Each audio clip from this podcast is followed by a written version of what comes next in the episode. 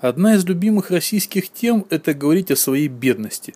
О том, как бедно мы живем, о том, как по сравнению с Западом мы вообще фигово здесь себя чувствуем, о том, какие мы бедные, несчастные и так далее и тому подобное. Ну, не знаю, возможно, кто-то на самом деле так считает, что зажравшийся Запад там буквально жирует, получает там сумасшедшие зарплаты, всех ныкает, потом катается везде по заграницам, буржуйствует и так далее и тому подобное. Честно говоря, мои вот наблюдения, я довольно-таки много в своей жизни бывал за границей, и как турист, и не как турист, и по работе, и жил там какое-то время недолгое. Э, и мои наблюдения говорят об обратном. Я бы, вот, наверное, говорил о богатых русских.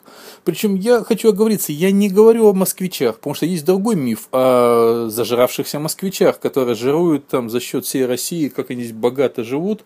Э, обычно об этом судят приезжие люди, зайдя в 2-3 московских ресторана э, и сравнивая, господи, как здесь все дорого, да? Вот. Но это отдельная тема, я, может, в конце об этом тоже скажу. Но вот вообще я хочу сказать о, о бедных русских, так сказать. Э, вот один из мифов о том, что проклятые буржуи, как я уже сказал, якобы катаются по дорогим курортам, все время там от них спасу нет и так далее и тому подобное. Но вот мой опыт общения с э, немецкими, французскими, испанскими гражданами чуть меньше с американским, там и чуть хуже, это знаю, э, говорит о том, что люди в основном как раз в молодом-то возрасте пашут как нигер, о, пардон, пашут как рабы на галерах, э, и э, как раз вот позволяет начинать себе что-то уже к, ближе к пенсии, так сказать, когда уже появляется свободное время, главное, э, открываются вот те фонды, где они накапливают свои средства к пенсии, к отдыху, к старости и так далее и тому подобное. Во время обычной такой молодой жизни как раз э, дорогие поездки – это большая редкость. Это то, что называется какой-то уже класс средний выше среднего, который может себе это позволить. Это довольно-таки нечасто. И скажем так, э, для большинства европейцев 10 евро это очень неплохие деньги.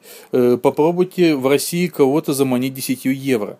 Я могу сказать так, что вот мой опыт работы в киношном и около киношном бизнесе говорит о том, что многие работы приходится заказывать в странах ближнего и часто дальнего зарубежья в разных странах, именно потому, что там просто дешевле а, элементарно, даже вот когда я работал с мультфильме, над некоторыми проектами мультяшными и работали индийские художники не потому, что они более талантливые, а потому что то, за какие деньги они готовы были рисовать и ну, выполнять работу, правильно сказать, э, никакой, скажем так, московский школьник бы никогда в жизни не подписался, потому что тут Просто даже вот так называемые пресловутые московские школьники не понимают суммы ниже 500 долларов. Э, и это касается очень многих работ, э, даже, там, не знаю, на примере да нет, даже не будем не ходить, никакие примеры ходить, просто э, элементарно я скажу так, что те деньги, которые в России принято считать маленькими, во многих, в принципе, странах считают довольно-таки нормальными, солидными, традиционными и так далее. Э, о какой-то бедности я не понимаю, просто слово «российская бедность». Ну, я не знаю, в стране, где буквально каждый третий имеет э, ну, нормальный автомобиль, может, не сильно дорогой, но нормальный автомобиль, э, и платит какие-то совершенно умопромочительные деньги на бензин, чтобы просто кататься по городу, ездить на какую-то дачу, выкапывать там какую-то свою картошку, я не могу назвать бедным. Зайдя в наши магазины, я не могу назвать бедными людей, которые покупают продукты по такой странной мне цене. Или вот кулинарии. Я вот сам вот только что заходил в кулинарию, где э, буквально один небольшой кусочек э, жареной рыбы тянет на 200 с лишним рублей. Э, где вареная картошка стоит 19 рублей за 100 грамм, то есть 190 э, рублей за килограмм. Это ужас какой-то. Я уже как-то э, в соцсетях писал, что я тут на Арбате заходил поглядеть в одно недорогое тоже заведение, там картофельное пюре продавали по 60 рублей, ну и так далее. Я уж не говорю о том, что это просто традиция в России, в любом городе, я не говорю про Москву, боже упаси, я не из тех людей, кто знает только Москву не дальше МКАДа и дальше только за границей. Нет, я довольно-таки хорошо знаю регионы, я там бываю, хоть не очень часто в последнее время, но бываю, общаюсь с людьми. Я вам так скажу, ну вы просто наверняка знаете, что в любом вашем городе найти, просто выпить кофе ценой менее 50 рублей, это нереально. Причем то, что нам дают за 50 рублей, это кофе не будет, это кофе никаким образом не относится, это какая-то борда, скорее всего. А то, что на самом деле может давать кофе, это, скорее всего, выше сотни будет стоить. Ну, поверьте мне, Любой итальянец или француз вам плюнул бы в глаз за то, что вы пьете за такие сумасшедшие деньги. Это просто невозможно. 3 евро за чашку кофе, да еще и странного, это просто нереально. Это просто нереально даже в курортный сезон. Это сумасшедшая цена.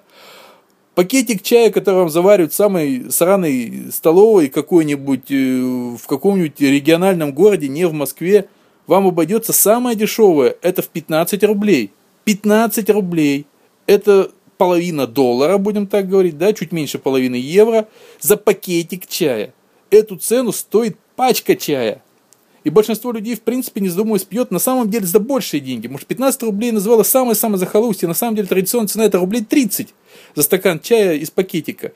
А, если это какой-нибудь ресторан, то я даже не говорю, потому что в большинстве ресторанов там тот же самый пакетик вам заваривают рублей за 50, а то и за 100. Вот. То есть я не понимаю, про какой разговор, о каких бедных русских идет речь. Я не знаю, какая-то сумасшедшая квартплата. Вот. Э, моя довольно-таки скромная квартира тянет свыше 100 долларов коммунальных платежей, э, в то время как ну, не такого плана, намного лучше квартира в Германии стоит долларов 60-70. Э, черт возьми, ну, я имею в виду именно коммунальные платежи а не какие-то другие. Вот, я не понимаю, каких бедных русских вы говорите. Вот, я просто не понимаю какой-то русской бедности разговор, э, где просто какой-то повальное путешествие за границу, да, собственно говоря, что за границу, в родные Сочи съездить это намного дороже, то есть туризм, отдых стоит каких-то вообще невероятных денег, просто я боюсь, что э, большинство немцев э, поэтому и считают русских такими зажиточными, что не могут позволить такие сумасшедшие деньги себе платить за эти поездки. Э, я не знаю, я не понимаю, о каких бедных русских идет разговор. Вот. Это какой-то миф. Но вот это на самом деле тоже э, вот сейчас сам себя опровергну. Вот это не бедность, это круговорот бабла в природе, по большому счету. То есть, на самом-то деле, мы все платим какие-то совершенно завышенные э, цены за завышенные услуги, товары и так далее, друг другу. Чтобы выжить в этой стране, каждый пытается повысить цену, чтобы угнаться за другим. Продукты дорожают, потому что им надо оплачивать коммунальные расходы, нужно купить себе новый автомобиль, черт возьми, да, вот, э, и нужно платить сумасшедшую, там, не знаю, там, аренду, еще какие-то вещи. Э, с другой стороны, те, кто предла- предлагают им, опять же, свои товары, пытаются с них слупить обратно стоимость продуктов и так далее и тому подобное. Вот это вот взаимный э, скажем так, взаимное надувание цен приводит к каким-то нереальным цифрам.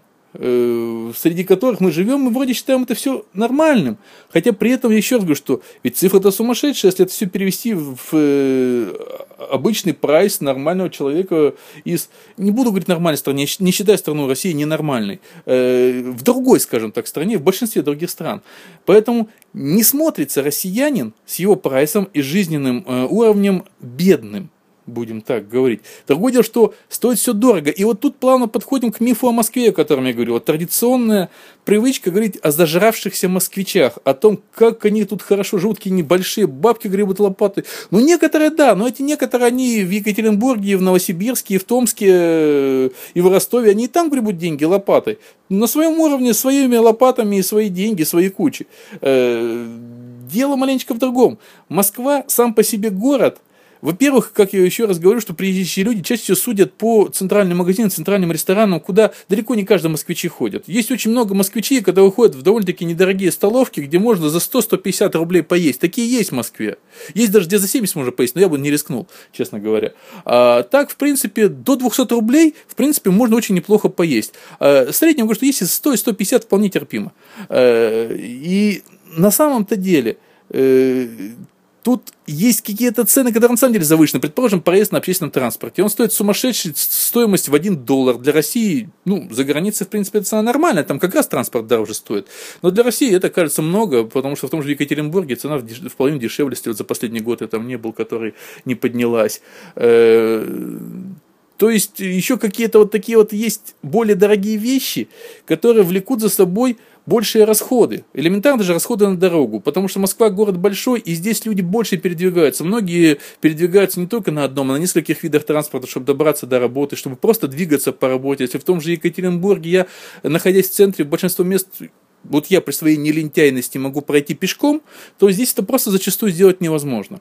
И поэтому тут люди, конечно, переплачивают и за транспорт, и еще за какие-то услуги. И коммуналка, в принципе, здесь стоит подороже, еще какие-то вещи. И поэтому со стороны вот именно точно такой же миф, как, в принципе, все россияне с их прайсом перед э, некоторыми гражданами других стран могут показаться жутко зажиточными, так и москвичи могут показаться страшно зажиточными, переплачивая какие-то цены.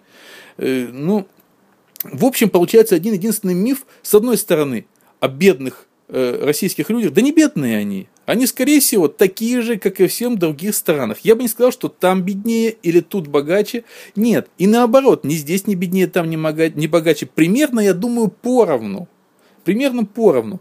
Просто у нас слишком раздут прайс, а это раздувание прайса на самом деле, оно выгодно отдельно взятым гражданам. Э, в любом так сказать, э, надувании цен всегда участвует тот, как это же пирамида, да, то есть и всегда заинтересован тот, кто находится внизу пирамиды.